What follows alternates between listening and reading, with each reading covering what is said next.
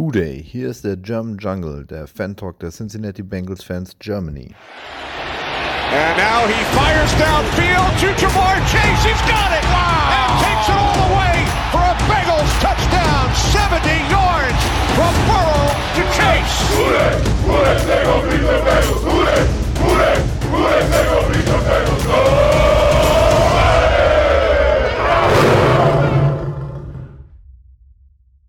Herzlich willkommen zu einer neuen Folge vom German Jungle Podcasts. Heute habe ich einen doch schon eher etwas besonderen Gast mit dabei. Die Alteingesessenen unter euch werden ihn noch kennen. Magst du dich mal vorstellen? Das klingt, das klingt, als wäre ich schon 100 Jahre dabei gewesen. Ja, hi Erik, äh, ich habe es auch mal wieder an den Podcast geschafft. Äh, Ich war, beruf, Ja, ich war beruflich ein bisschen verhindert, ähm, deswegen musste ich mich mal ein bisschen zurückziehen, aber vielleicht schaffe ich es ja jetzt äh, die nächsten Male ein bisschen öfter dabei zu sein. Ja, mich freut es mega, dass du heute mit dabei bist. Ich glaube, wir haben erst einmal zusammen gepodcastet, wenn überhaupt. Also, Ich- mich freut's und ähm, ich weiß es das gar wird nicht sicher genau. eine super Sache heute. Ich weiß es auch nicht. Aber da haben, Und wenn nicht, äh, merkt es bestimmt am Dialektenmix. Mein Schweizerdeutsch, dein, keine Ahnung von wo du bist, aber es klingt, klingt auch nicht ganz perfekt.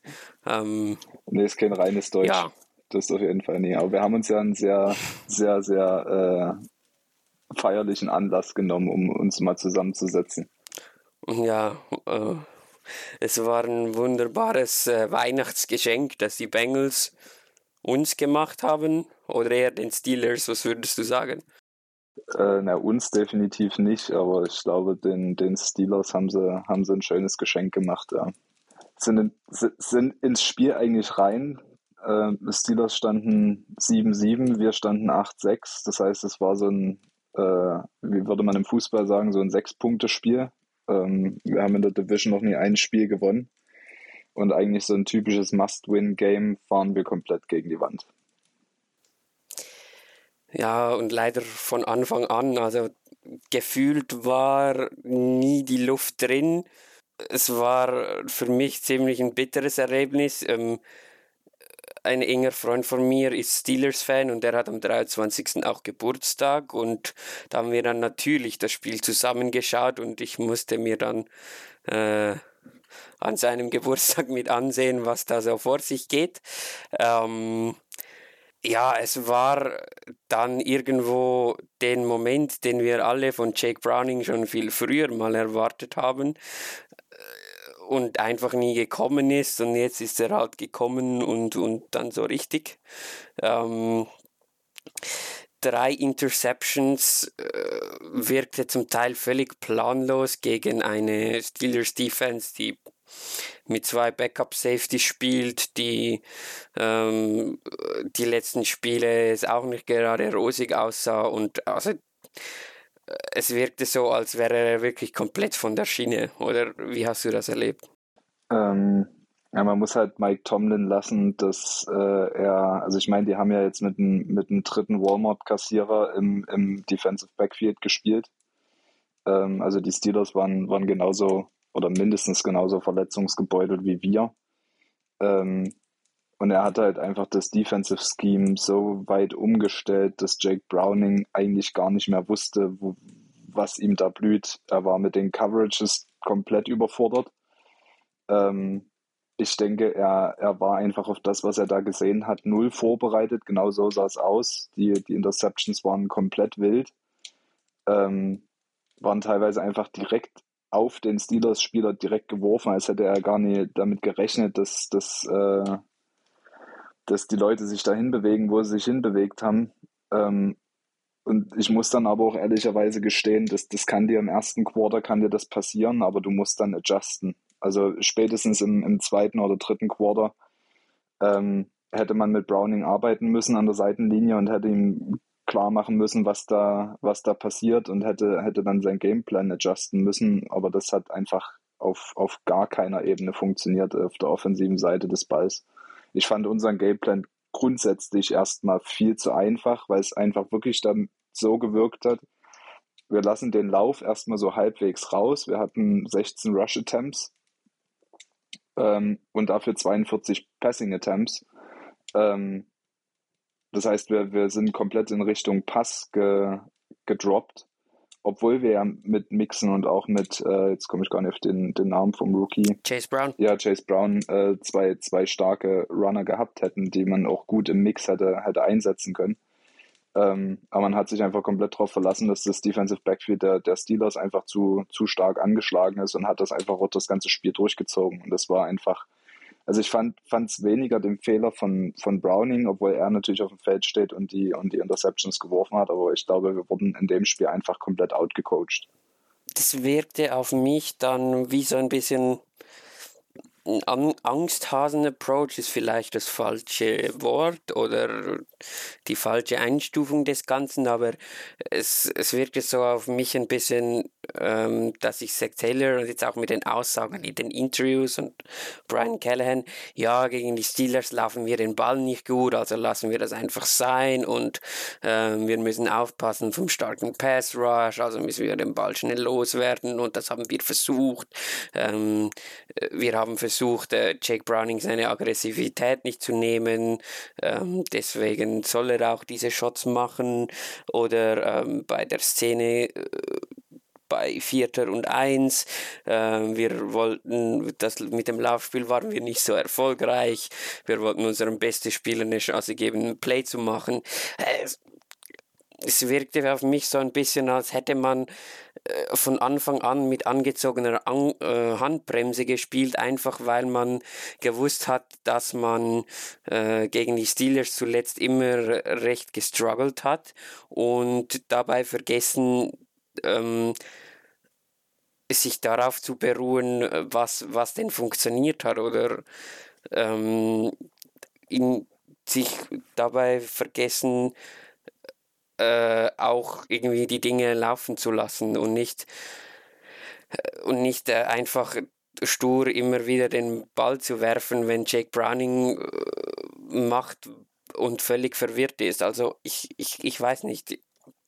Ich fand das ein bisschen komisch, auch, auch vom, wie du sagst, vom, vom Gameplan her, vor, vom Vorbereitung auf das Spiel hin und dann jetzt auch im Nachhinein so die Aussagen in den Interviews. Äh, es wirkte so ein bisschen, als wären es alle so, so leere Aussagen und sie hätten selber gar nicht so wirklich einen, einen Plan gehabt. Man muss dazu sagen, Jake Browning hat trotzdem noch 335 Yards geworfen. Also wir haben den Ball teilweise eigentlich schon echt gut bewegt. Also es war nicht alles falsch. Nee, aber ich würde ich würd vielleicht, würd vielleicht an der, der Stelle nochmal ganz kurz einhaken. Also genau das gleiche Gefühl hatte ich nämlich auch, dass ähm, von der Gefühlslage rein subjektiv hat sich für mich so angefühlt, als hätte man sich selber mit dem Rücken gegen die Wand gestellt und hätte einfach reaktiven Football gespielt, statt einfach das Heft selber. Ja, genau, Hand. so ungefähr so wollte ich das sagen, ja. Dass man, dass man weiß, man hat äh, vier der, der sechs Division-Duelle verloren, muss jetzt liefern, ähm, hat es aber einfach komplett, also rein von, von seinem Approach, also von der Herangehensweise an das Spiel, war es komplett auf reaktionär ausgelegt, statt einfach einen dominanten Gameplan an den Tag zu legen, trotz der Verletzungssorgen, die wir hatten. Aber das darf in dem Spiel einfach keine, keine Ausrede sein, auch wenn es Keyplayer waren, die ausgefallen sind mit DJ Reader, mit Chase, äh, mit, ihr, ihr wisst, wer alles verletzt ist, brauche ich jetzt nicht alles nochmal aufzählen. Ähm, aber auf Steelers Seite waren, waren mindestens genauso viele wichtige Spieler verletzt. Und da hätte man trotzdem sagen müssen, okay, wir sind das bessere Team und das sind wir am Ende des Tages, müssten wir das rein theoretisch auch sein. Ähm, wir haben sie aber einfach wie ein Super Bowl-Contender aussehen lassen. In dem, also das hast du ja vor, vor dem Podcast gerade schon gesagt, aber das, das trifft es eigentlich ganz gut, dass wir den Ball mhm. einfach zu oft in falschen Momenten hergeschenkt haben und trotz mehr Time of Possession, trotz mehr Yards, äh, also zumindest auf, auf äh, der Overall-Seite, ähm, und trotz mehr First Downs, also wir, wir sind ja das Feld runtergekommen, aber wir haben es halt nicht in die Endzone geschafft. Ich denke, das hat dann auch so ein bisschen was mit dem, mit dem Verlauf des Spiels zu tun. Jake Browning ähm, erster Drive funktioniert so halbwegs, dann puntest du den Ball weg, kassierst du direkt das Big Play, okay, wir müssen jetzt eine Reaktion zeigen, wir kommen downfield und dann anstatt halt den Touchdown zu werfen oder halt mindestens mit drei Punkten mitzunehmen, äh, wirft Jake Browning irgendwie, versucht er den Ball wegzuwerfen oder nee, äh, versucht den Ball anzubringen. Ich weiß nicht, was genau da passiert ist, ich hab's, aber ich auf jeden Fall sah es ultra dumm aus. Ich habe es mir nochmal angeguckt. Er hat einen freien Receiver gesehen. Ähm, in der Wiederholung sieht man, dass ich glaube, Ayowash kommt zwei Schritte entgegen, aber bremst dann genau in dem Moment ab, wo der Ball aus Brownings Hand quasi schon raus ist und dann ist es ein einfaches Spiel für den Steelers Defender, den einfach runterzupicken. Okay. Ja, und das verunsichert dann natürlich, wenn du so einen Ball wirfst, ähm, wo du eigentlich schon sicher drei Punkte in der Tasche hattest. Hätte, hätte Fahrradkette, bringt auch nichts im Nachhinein. Ähm, und das, genau das sind dann halt die Qualitäten von einem Joe Burrow oder von einem Patrick Mahomes oder keine Ahnung wem, die, denen passiert sowas vielleicht auch mal, aber die machen dann im nächsten Drive dann bestimmt dafür sieben Punkte. Also ist jetzt natürlich einfach gesagt. Und, aber ich glaube, dass das schon auch irgendwo dann mitspielt, dass es dann, äh, dass dann ein Jake Browning eher denkt, okay, jetzt muss ich das wieder gut machen und, und, und, und irgendwie das noch mehr versucht zu erzwingen, um dann halt äh, noch mehr diese Plays kommen, wo man unnötige Risiken eingeht.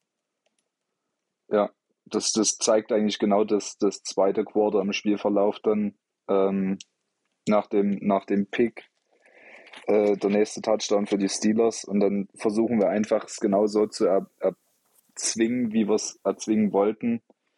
Ähm, haben noch Glück, dass bei dem Fumble von, von Browning äh, Ted Karras auf den Ball fällt. Ähm, wir dann aber den Ball nochmal wegpanten müssen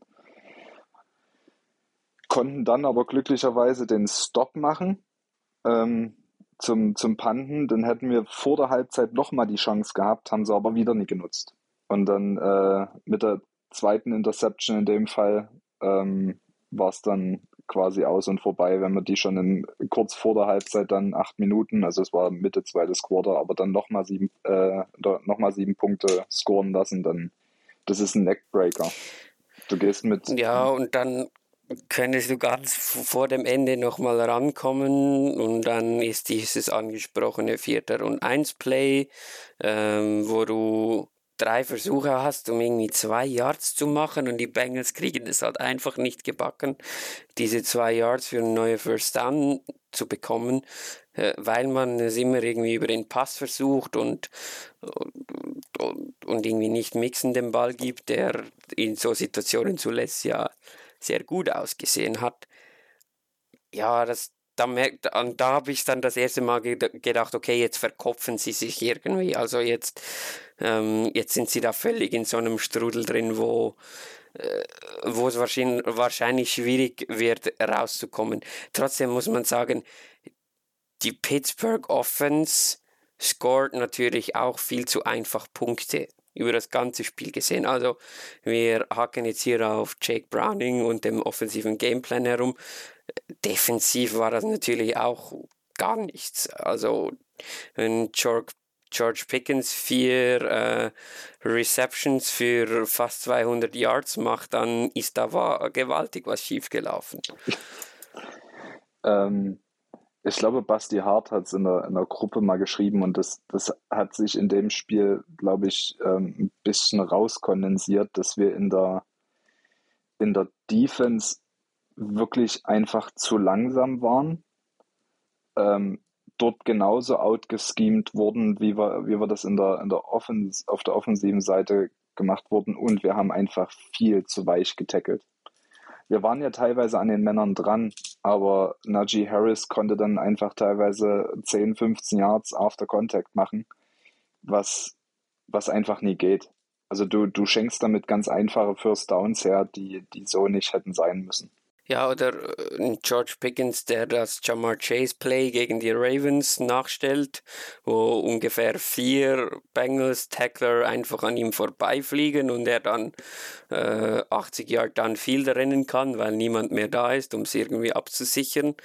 Ähm, das sind dann auch so Beispiele dafür und dann wurden wir einfach auch von ihm ein paar Mal verbraten, weil wir dann tief keine, ähm, keine Absicherung hatten, äh, weil ein Rookie DJ Turner ein ähm, paar Mal Lehrgeld bezahlen musste.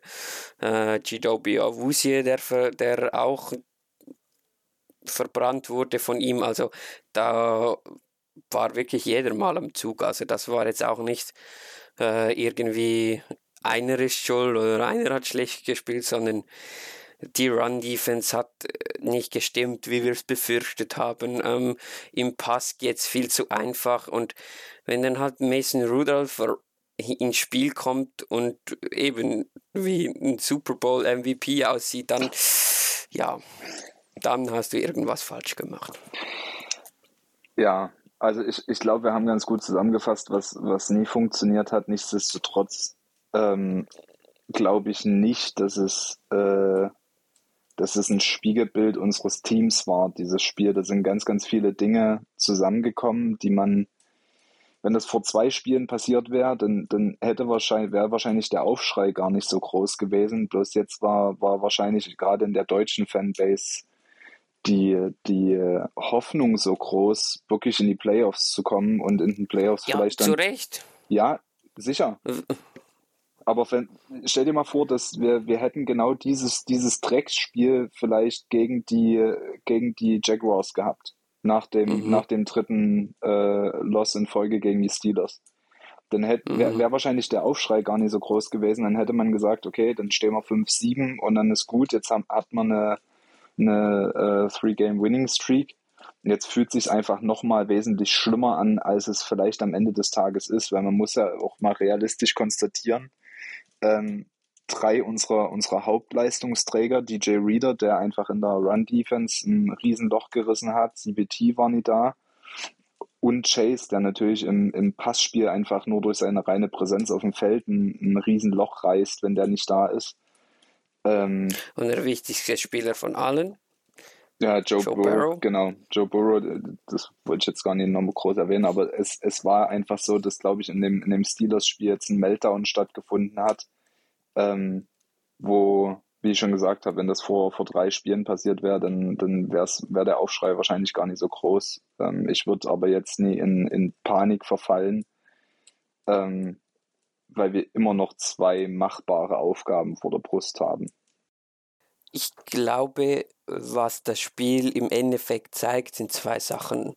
Die Defense hat im Vergleich zu den letzten beiden sehr erfolgreichen Jahren einen Rückschritt machen müssen und, und auch gemacht, aufgrund der Verjüngung, aufgrund des vielen Wechsels, der da stattfindet.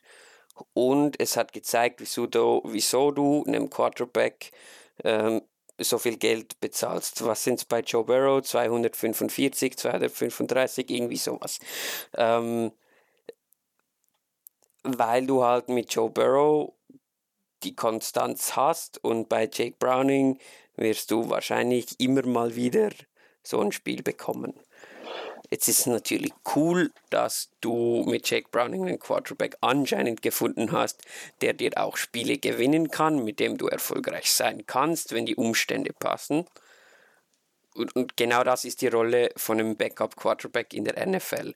Er muss reinkommen und er muss Spiele gewinnen oder dich in Spielen halten können, wo du vielleicht denkst, sonst gedacht hast, okay, ohne Starting Quarterback wird das schwierig. Viel mehr verlange ich gar nicht von ihm. Es ist halt einfach nervig, dass es wieder mal gegen die Steelers ist, dass es wieder, dass es in der AFC North ist, wo wir dieses Jahr noch kein Spiel gewonnen haben. Und wenn wir dann äh, in zwei, drei Wochen vielleicht über eine vollendete Saison sprechen, ich will nichts schinksen, dann muss man schon auch darüber diskutieren, ob die Bengals einfach vielleicht auch zu schlecht dieses Jahr auf die AFC North vorbereitet waren. Also du kannst halt schlecht erfolgreich sein, wenn du keine Spiele in der eigenen Division gewinnst.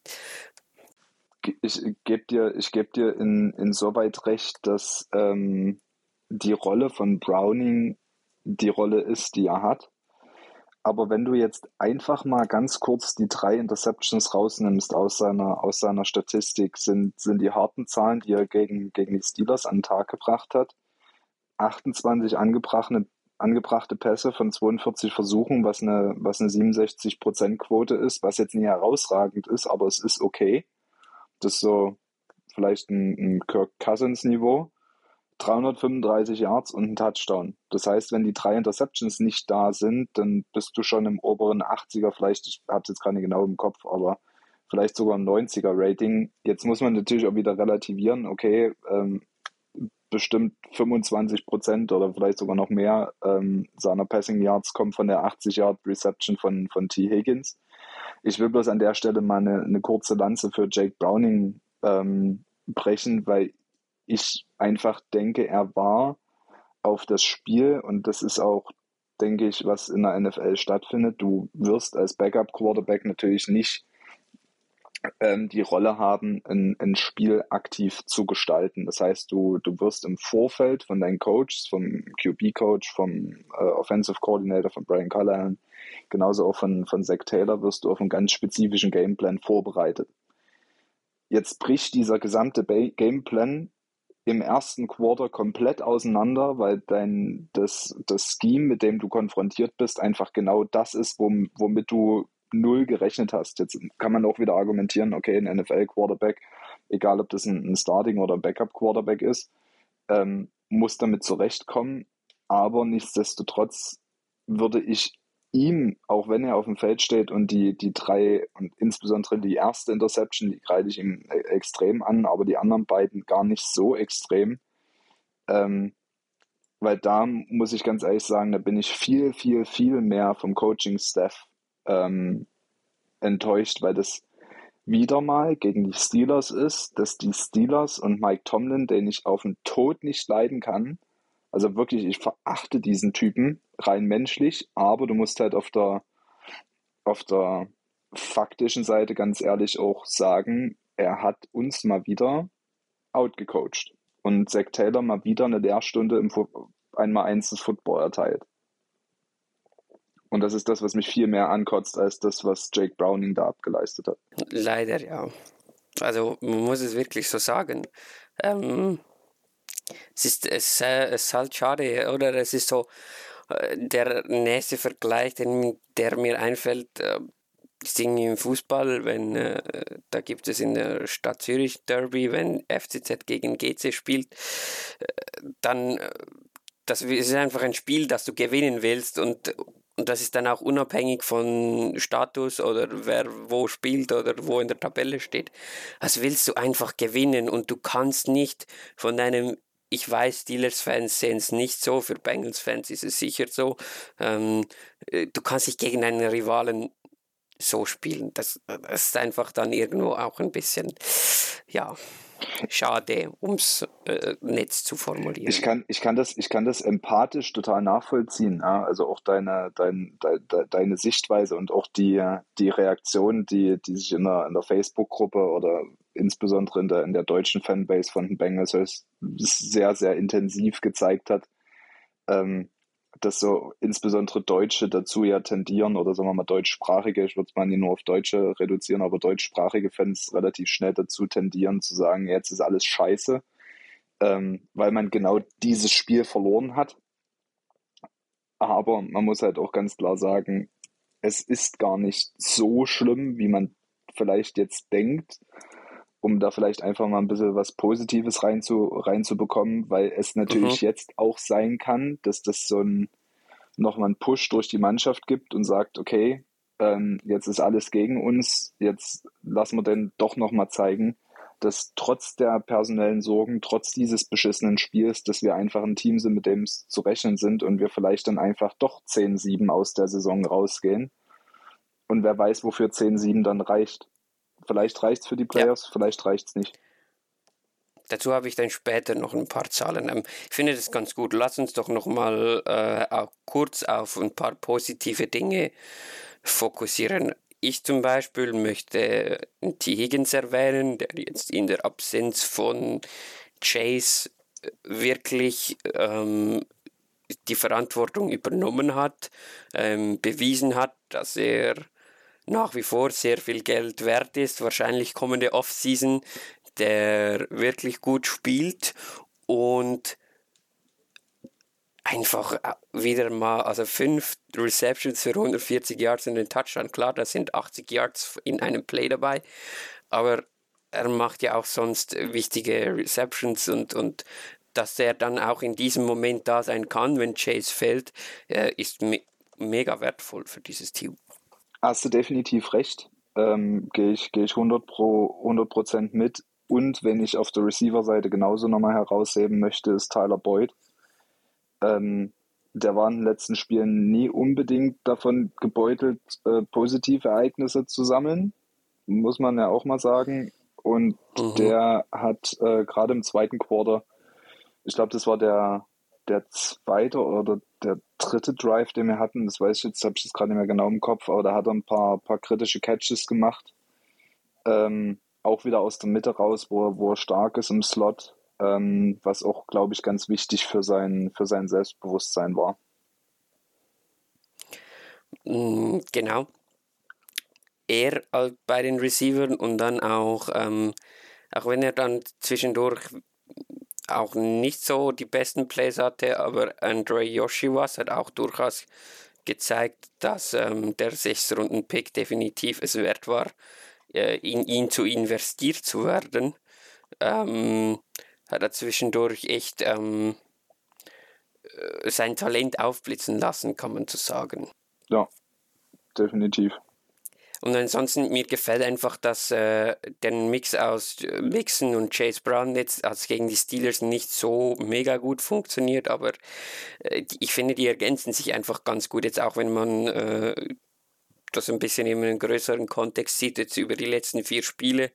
Ähm, das könnte, das könnte äh, auch für nächste Saison ein cooler Ansatz sein. Jetzt ist halt die Frage, ob, ob Mixon wirklich nochmal bleibt, aber das ist ein Thema für die Offseason. Genau, und dann würde ich vielleicht auf der, auf der defensiven Seite, ähm, auch wenn er nicht fehlerfrei gespielt hat, aber die Zahlen, die Jordan Battle geliefert hat, sind eigentlich gar nicht so schlecht, wenn man sich es ganz genau anguckt. Er hat zwar 100% Completion Rate zugelassen ähm, bei den drei Targets, die zumindest für ihn zählen. Klar zählen jetzt bei den Targets keine, keine Busted Coverages, ähm, aber er hat dann nur 3,3 Yards per Completion zugelassen, ähm, was jetzt nicht schlecht ist. Ja, also muss man, muss man auch sagen. Ähm, das wäre aber auch der einzige, den ich auf der defensiven Seite vielleicht so halbwegs positiv rausstellen würde. Trey Hendrickson wieder mit einem Sack, steht mittlerweile bei 16 diese Saison, ähm, ist damit irgendwie Nummer 3 in Total Sacks, 2. Ähm, Leute diskutieren, ob TJ Watt oder ähm, Miles Garrett der bessere Pass-Rusher ist. Ähm, Trey Hendrickson gehört auch in die Diskussion, einfach so, um es mal noch gesagt zu haben. Dann,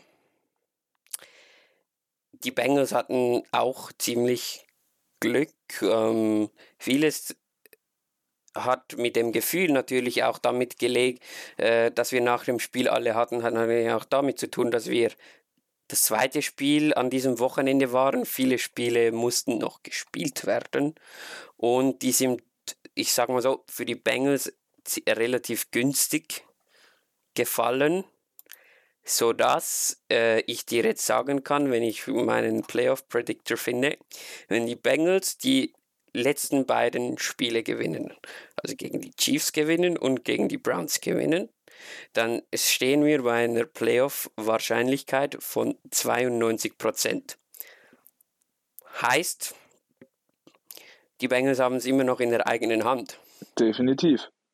Und deswegen, deswegen sage ich ja, oder deswegen wollte ich das vorhin nochmal so herausheben, es fühlt sich viel schlimmer an, als es ist, weil wir es am Ende des Tages sogar fast wirklich noch in der eigenen Hand haben.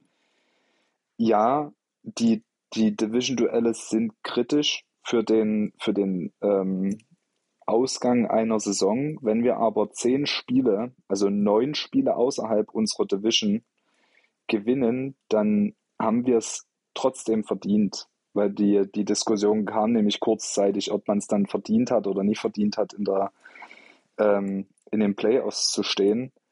Äh, aber außerhalb der Division zu, zu punkten ist, ist, ebenfalls, ist ebenfalls kritisch, um in die Playoffs zu kommen. Und wenn wir 10 von unseren, von unseren 17 Spielen insgesamt gewinnen, dann gehören wir da einfach rein.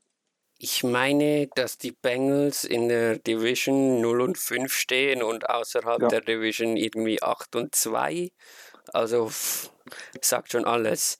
Und ähm, das, dazu muss man sagen, das ist der Playoff-Rechner von den New York Times. Das ist dieser Rechner, den momentan alle Outlets irgendwie benutzen. Ich habe keine Ahnung, wie sowas funktioniert.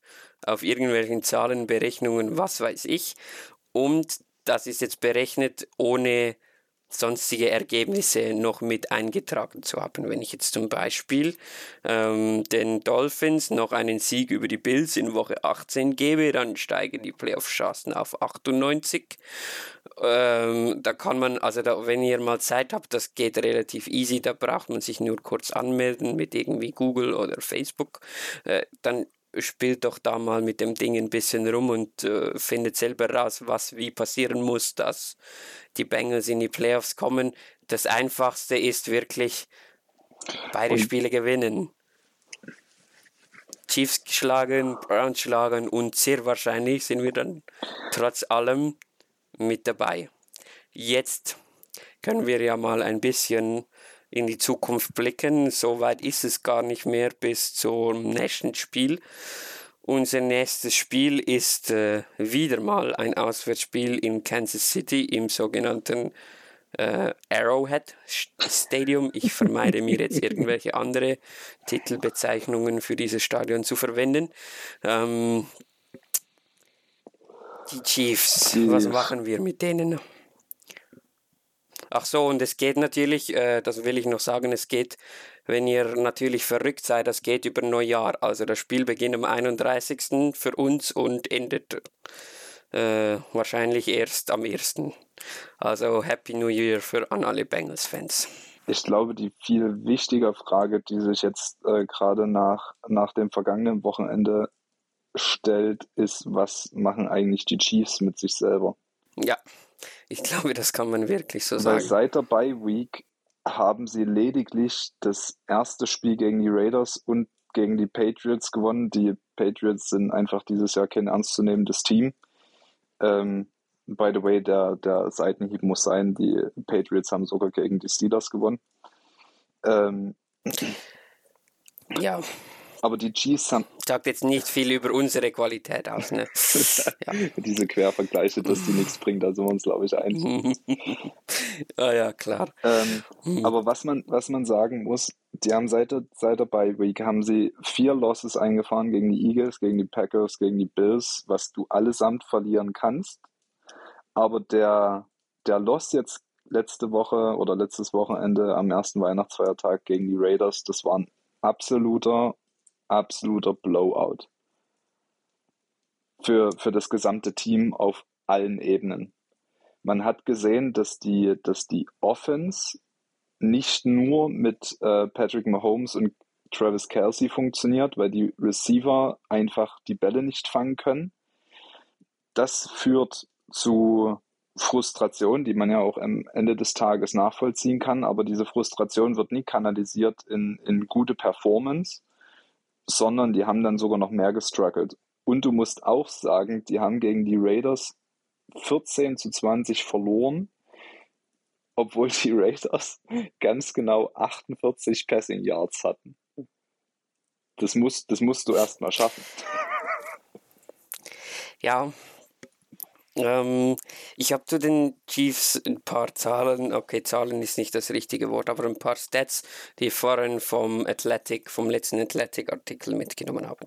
Ähm, insgesamt wird die Offense als sloppy beschrieben. Ähm, vor dem Spiel gegen die Raiders haben, die, haben sie die Liga angeführt in Drops von Wide Receivers, haben die Liga angeführt in Penalties pro, pro Snap, haben eine strugglende O-Line, äh, kennen wir uns nur zu gut damit aus. Und das Spiel gegen die Raiders war die tiefste PFF-Grade, die Patrick Mahomes äh, jemals in seiner Karriere hingelegt hat. Das war irgendwie 34,1, wenn ich mich recht erinnere. Also offensiv scheint da wirklich wenig zusammenzulaufen. Und ich glaube, da spielt noch ein weiterer Faktor mit, mit rein. Die Chiefs sind ein Team, das notorisch viel gewinnt in Patrick Mahomes Ära und unter Andy Reid. Jetzt läuft das erste Mal seit der Bye Week, verlieren sie mehr, als dass sie Spiele gewinnen. Und sie wissen gar nicht, wie sich das anfühlt oder, oder wie man darauf reagieren muss, weil sie gar nie in dieser Situation waren. Und ich finde, das zeigt sich. Das zeigt sich dann auch an so Aktionen wie dass Travis Kelsey seinen Helm herumwirft und von Andy Reid zuerst mal ein bisschen zurückgehalten werden muss. Das, äh, eben das zeigt sich in, in, in einem Patrick Mahomes, der äh, Niederlagen auf die Schiedsrichter schiebt. Das zeigt sich äh, das zeigt sich einfach in so kleinen Dingen und die hatten bis jetzt wenig Adversity und, und die müssen jetzt erstmal lernen, wie es heißt, äh, gegen was anzukämpfen. Oder siehst du das anders? Nee, du, du, du, du triffst den Nagel eigentlich ziemlich auf den Kopf, weil das wäre, wär, das hatte ich nämlich auch vor, vor dem Podcast nochmal mir in die Notizen reingeschrieben, dass nämlich genau dieses, und das ist eine reine Charakterfrage, ähm, und ich habe mir das, das äh, Chiefs gegen Raiders Spiel angeguckt, ähm, weil es halt auch einfach interessant war, fand ich persönlich, äh, das zu gucken, weil es halt auch ein Division-Duell war.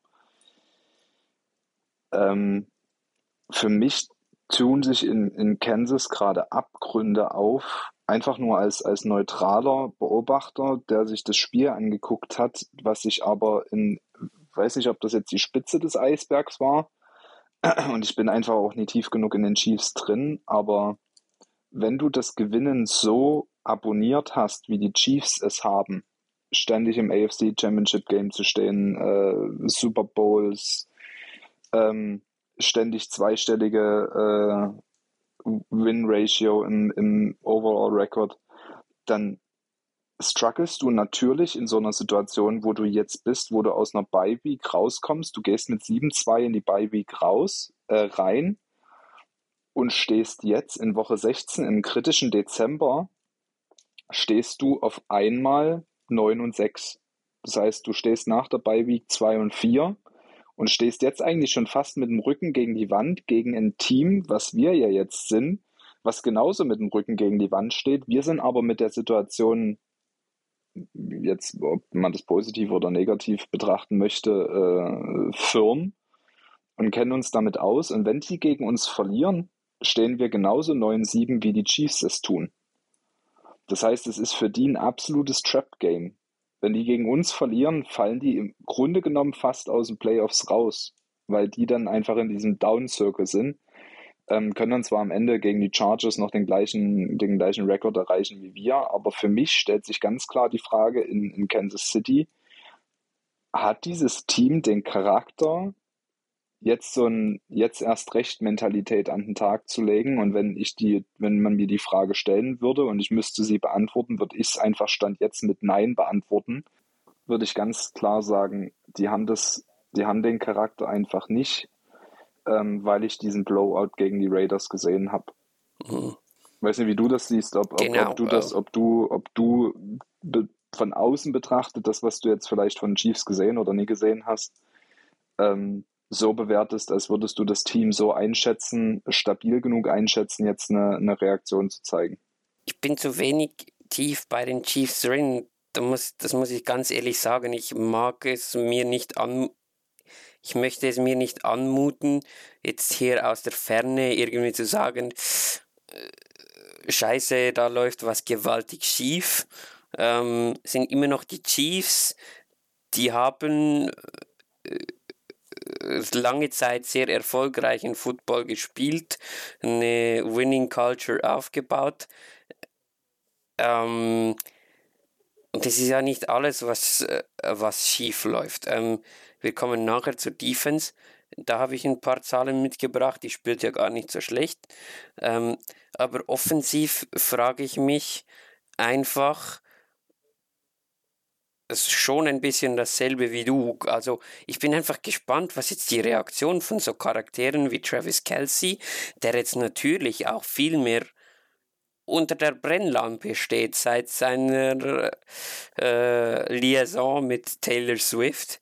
Ähm, ich finde, äh, ähm, Patrick Mahomes, der jetzt eben das erste Mal so in seiner Karriere jetzt ähm, nicht mehr auf dem für ihn gewohnten Level performt und, und irgendwie auch das sagt und ausdrückt und mit sich selbst äh, frustriert ist. Und ich bin einfach gespannt, wie diese Typen, wie diese Charakteren, die dieses Chiefs-Team ausmachen, ähm, darauf reagieren. Weil am Ende,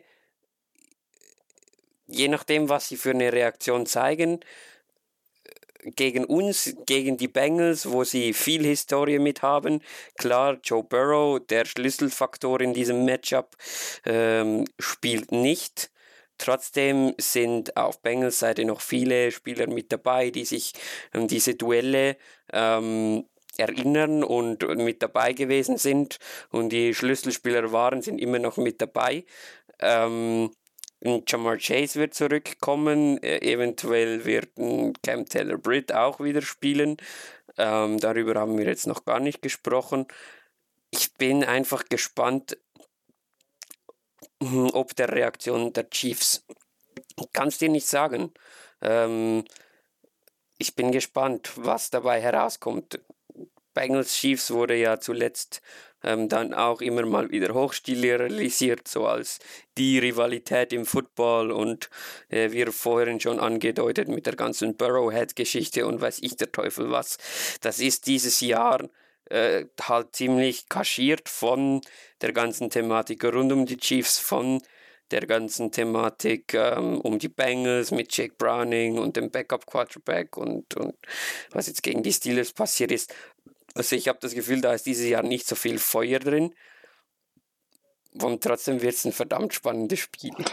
Ähm, ich würde würd vielleicht noch was ganz kurz zu der, zu der Winning Culture sagen, weil ich habe ich hab mir auch die Woche mal ein paar, ein paar Pressekonferenzen von den, von den Chiefs angeguckt, weil ich es wirklich, ich fand dieses Spiel gegen die Raiders so dermaßen bezeichnend, dass ich einfach mal gucken wollte, was, was bei denen auf der Seite des Balls passiert oder abseits des, des Spielfelds passiert.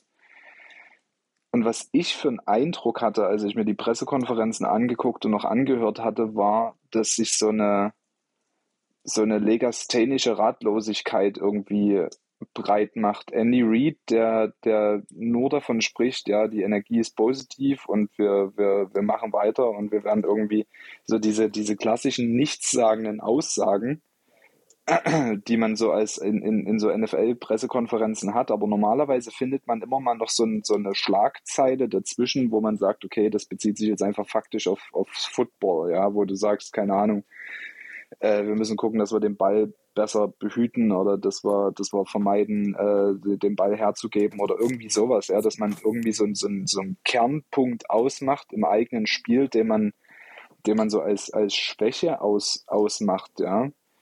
Ähm, das habe ich ja, Den Kernpunkt machen sie schon aus und schieben damit einfach auch die Verantwortung von sich. Also sie sagen ja, die Backup-Receiver müssen die Bälle mehr fangen.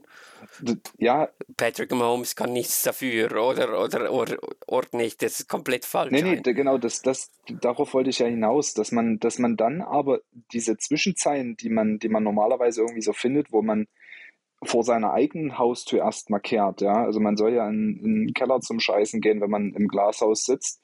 Das habe ich aber einfach nicht das Gefühl und das seit Wochen nicht bei den Chiefs. Das hat sich ange, angefangen, als sie, als sie gegen die, die Refs offen, öffentlich versucht haben, da irgendwie eine, eine, eine Hasstirade aufzumachen. Und die bezeichnendste Aussage fand ich von Trent McDuffie, ähm, dem, ich glaube, das war First Round Pick 2022 von den Chiefs, Cornerback. Corner ähm, keep that positive attitude and that culture of winning. Also dass es den, im Grunde genommen nur darum geht, Spiele zu gewinnen, aber dass man sich gar nicht so richtig einen Kopf darüber macht, wie man das überhaupt machen möchte. Und das deswegen, also ich, ich zweifle wirklich Weil an den sie Chiefs. Mussten. Genau. Bisher mussten sie das noch nie und ich, ich sehe es aber jetzt einfach noch nie, dass bei denen so ein Feuer in Brand ist, und jetzt einfach die Bengals über den Haufen zu fahren, also nichts, nee, dass ich das jetzt die, die Chiefs jetzt schlecht treten möchte, ja, versteht das bitte da draußen nicht falsch, aber ähm, ich mache mir ehrlich gesagt um die Chiefs als Team ein bisschen Sorgen, weil es schon so ein bisschen den Anschein hat, als würde da gerade eine Implosion stattfinden, was ja gut für uns wäre in dem Fall. Hinzu kommt, dass zum Beispiel Tyreek Hill dann bei den Dolphins aussieht, als hätte er sich komplett von den Chiefs und der Chiefs Offense emanzipiert, wo viele auch gesagt haben, hm, der ist nur deswegen so gut. Ähm, eben Patrick Mahomes spielt schlechter, das Laufspiel ist nicht besonders effektiv. Ähm, es läuft nicht viel zusammen offensiv. Ja. Lass uns aber mal noch kurz den Ball umkehren. Ich habe ein paar Zahlen zur Chiefs Defense. Die Chiefs Defense ist äh, in Total Yards per Game allowed, also wie viele Yards sie pro Spiel erlauben, die Nummer 3 in der NFL. Die Nummer 2 in erzielten Sacks, äh, die Nummer 3 in Passing Yards allowed pro Game, also wie viele Pass Yards sie pro Spiel erlauben, und die Nummer 18 in äh, Rushing Yards allowed äh, pro Game. Also auf der anderen Seite des Balles scheint es zu funktionieren. Ja, und das, das muss man auch ganz klar sagen, dass wir ähm, definitiv einen Weg finden müssen, anders gegen die, als gegen die Steelers, wie wir das Spiel gewinnen. Und da sehe ich ganz klar den Rush als, als das elementare Mittel, um, um das Spiel zu gewinnen mit Mixen und ähm, jetzt habe ich den Namen schon wieder vergessen, Chase. Im, Chase genau, Brown. Chase Brown im Backfield, dass man das einfach nutzt, um dort die Chiefs zu treffen, weil du wirst sie durch die Luft nicht schlagen. Dafür sind sie, sind sie im, im Backfield einfach viel zu stark. Sie machen sie ja allgemein dann, also wenn ich das so sehe, diese Stats sehe, ähm, haben sie defensiv, defensiv definitiv den besseren Ansatz gefunden, äh, um Spiele zu gewinnen. Und ähm, die Bengals Offense muss natürlich jetzt auch zuerst wieder beweisen, dass sie irgendwie in die Spur zurückfinden kann oder nach dem Spiel gegen die Steelers ähm, oder ob es das jetzt einfach war. Also zumindest ähm, nach dem ersten Steelers-Spiel muss man sagen, haben auch nicht viele daran geglaubt, dass da noch irgendetwas gehen kann und dann gewinnen wir halt die nächsten drei Spiele. Von dem her kann man das jetzt so hinnehmen, wie man will. Ähm, trotzdem braucht es natürlich auch von unserer Seite eine klare Reaktion und eine deutlich bessere Einstellung auf das Spiel und auf den Gegner, damit das, äh, damit das wieder besser funktioniert. Und dann ähm, kannst du natürlich auch nicht irgendwie drei, fast vier Turnover machen. Ähm, das musst du definitiv auch abstellen. Und äh, ein Schlüsselspieler, den du bei den Chiefs in der Defense immer hast, ist Chris Jones. Den müssen sie irgendwie in den Griff bekommen. Ähm, das, äh, also das wird keine leichte Aufgabe, das, das muss man so sagen. Man darf sich nicht von den Problemchen oder Problemen in der Offensive blinden lassen. Die Chiefs Defense, die spielt eine gute Saison und, und das wird eine schwierige Aufgabe. Das definitiv. Also was ich mir, was ich definitiv als, als Key sehe, ist, dass wir den Ball beschützen müssen. Wir brauchen jetzt endlich mal wieder, ich glaube seit Woche 10 oder 11, äh, ich glaube das letzte Spiel war gegen die, gegen die Ravens, wo wir den Ball nicht hergegeben hatten, also wo wir, wo wir offensiv kein Turnover hatten. Ähm, wir brauchen ein Spiel ohne Turnover und wir müssen unser, unser Running Game etablieren.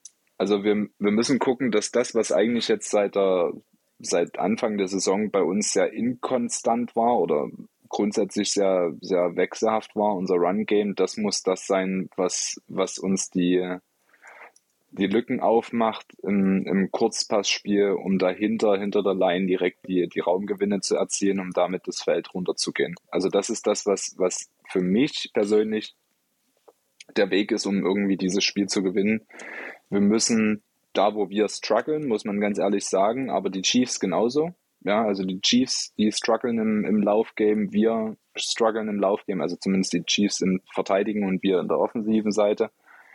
Und das müssen wir, müssen wir zusehen, dass wir das ähm, aufs, aufs Footballfeld kriegen. Und dann darfst du trotzdem nicht vergessen, was zuletzt gegen die Chiefs halt ähm, oft der entscheidende Faktor war. Und das waren die Pässe auf Higgins und Chase. Trotzdem steht da nicht Joe Burrow, jetzt steht da Jake Browning. Da muss man vielleicht ein bisschen Umstellungen umstellen, was die Erwartungen an genau diese Schlüsselspieler ähm, mit sich oder genau diese, äh, wie formuliere ich das schön? Man muss die Erwartungen ein bisschen zurückschalten, was die Erwartungen an diese Schlüsselspieler angeht. Und trotzdem, das wird ein, das wird ein, ein, ein Faktor hoffentlich werden, dass jetzt ähm, dann seit langem mal wieder äh, Chase und Higgins auf dem Feld stehen, weil das ist für jede Defense eine Gefahr. Genau, das sollten wir vielleicht einfach nochmal ganz offiziell verlauten, ähm, weil wir es, glaube ich, noch gar nicht gesagt hatten. Äh, Chase ist seit äh, Donnerstag wieder im Training.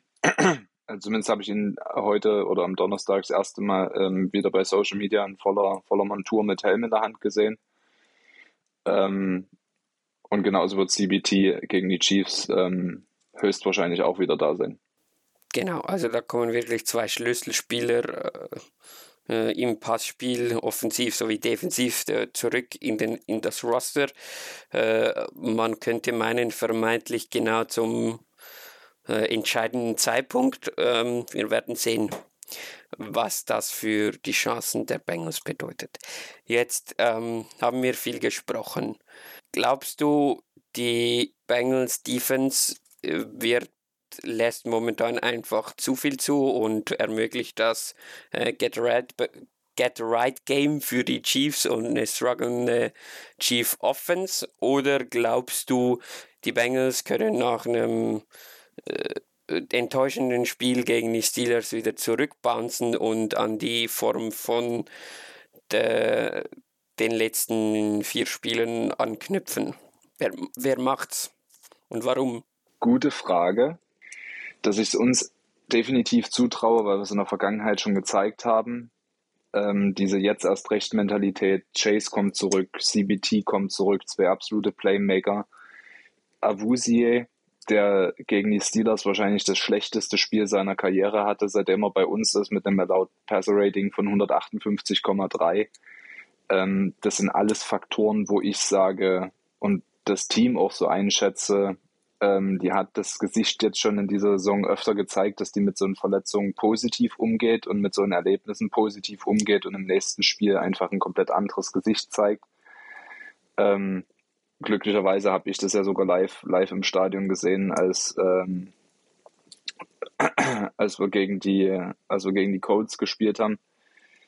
Ähm, also ich, ich traue ich trau's dem Team definitiv zu, diese Reaktion zu zeigen und darauf so zu reagieren, dass man, dass man jetzt das Heft selber in der Hand halten will, um in die Playoffs zu kommen.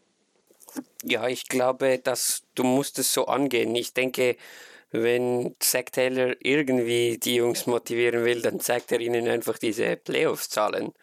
So, hey Jungs, zwei Spiele gewinnen und wir sind quasi drin. Also das Heft liegt immer noch in der eigenen Hand, ähm, dass sie Spiele gewinnen können gegen die Chiefs, haben die Bengals auch schon gezeigt. Ja, Joe Burrow fehlt. Ähm, die Bengals sind nicht die Bengals vom letzten Jahr und die Chiefs sind aber auch nicht die Chiefs vom letzten Jahr. Ähm, was für mich zu einem spannenden und verdammt unberechenbaren Matchup führt. Für mich sind schon immer noch die Chiefs der Favorit. Ähm, einfach weil die Bengals Defense jetzt schon länger einfach wirklich eher mau spielt, viel zulässt, viel Einfaches zulässt.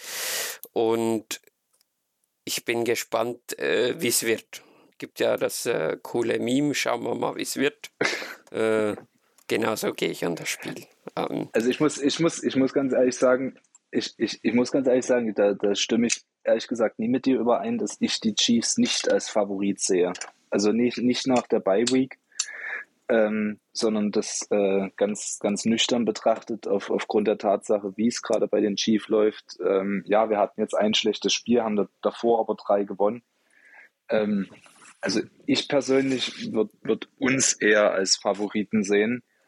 Ähm, und was man auch im Hinblick auf die, auf die Playoffs vielleicht nochmal ganz, ganz klar sagen muss, wenn wir dieses Spiel gewinnen, und es ist sehr wahrscheinlich, dass wenn wir dieses Spiel gewinnen und das zweite Spiel dann auch noch, dass sowohl wir als auch die Chiefs 10, äh, 10-7 am Ende der Saison stehen, ähm, dass wir den Tiebreaker gegen die Chiefs haben im Playoff-Pick. Und das ist, glaube ich, nochmal ein zusätzlicher Ansporn, was die Jungs definitiv wissen und was sie hundertprozentig nicht von Zach Taylor gesagt bekommen müssen. ja, ich glaube auch. Und eben am Ende, wir haben es jetzt wirklich nur am Rande angekratzt, die Geschichte, die die Bengals und die Chiefs haben mit diesen Duellen jetzt über die letzten Jahre. Ähm, also Motivation werden die wahrscheinlich nicht brauchen. Ähm, äh, also ein Jamar Chase ist ja jetzt nicht gerade der größte Fan zum Beispiel von den Chiefs und Travis Kelsey sagt dasselbe umgekehrt. Also äh, ja, da, da, da wird es schon zur Sache gehen. Ähm, dann machen wir Nagel mit den Köpfen, Köpfen mit den Nägeln. Keine Ahnung, wie dieser dumme Spruch geht. Ähm, was ist denn dein Resultattipp? Äh, Nägel mit Köpfen. Ähm, äh, ja, genau. Ich glaube, dass es kein High-Scoring-Game wird. Ähm, das heißt, wir bleiben unter, unter 20 Punkten und ich sage 17, 14 für die Bengals. Okay. Ähm, ich bin eigentlich auch optimistisch, keine Ahnung wieso. Ich sag mh, 24, nein, das ist zu viel. Äh, 2017 für die Bengals. Beide ein One-Scoring-Tipp. Ja, also wenn wir Spiele gewinnen, dann so. Also oder traust du uns da mehr zu?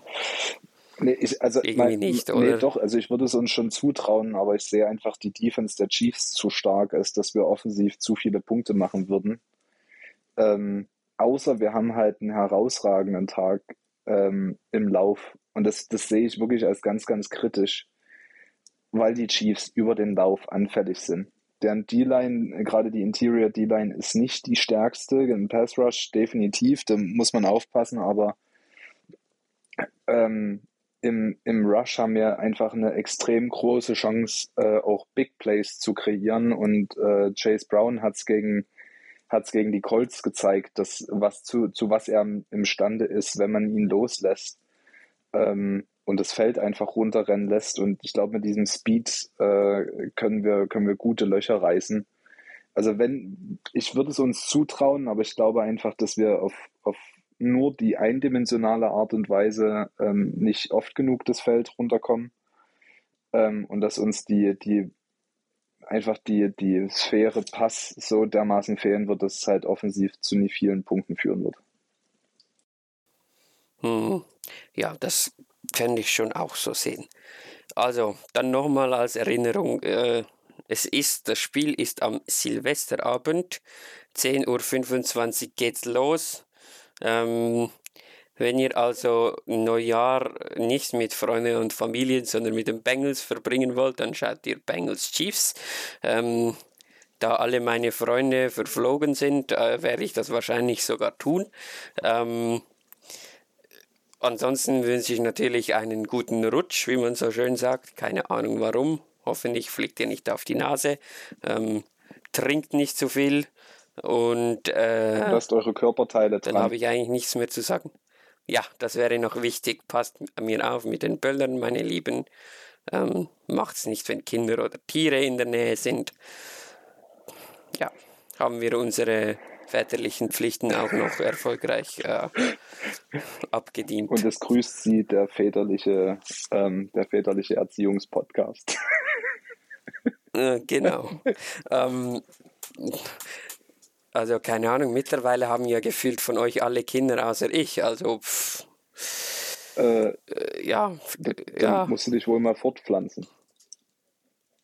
Ja, äh, schwierige Sache. Anderes Thema, bitte. äh.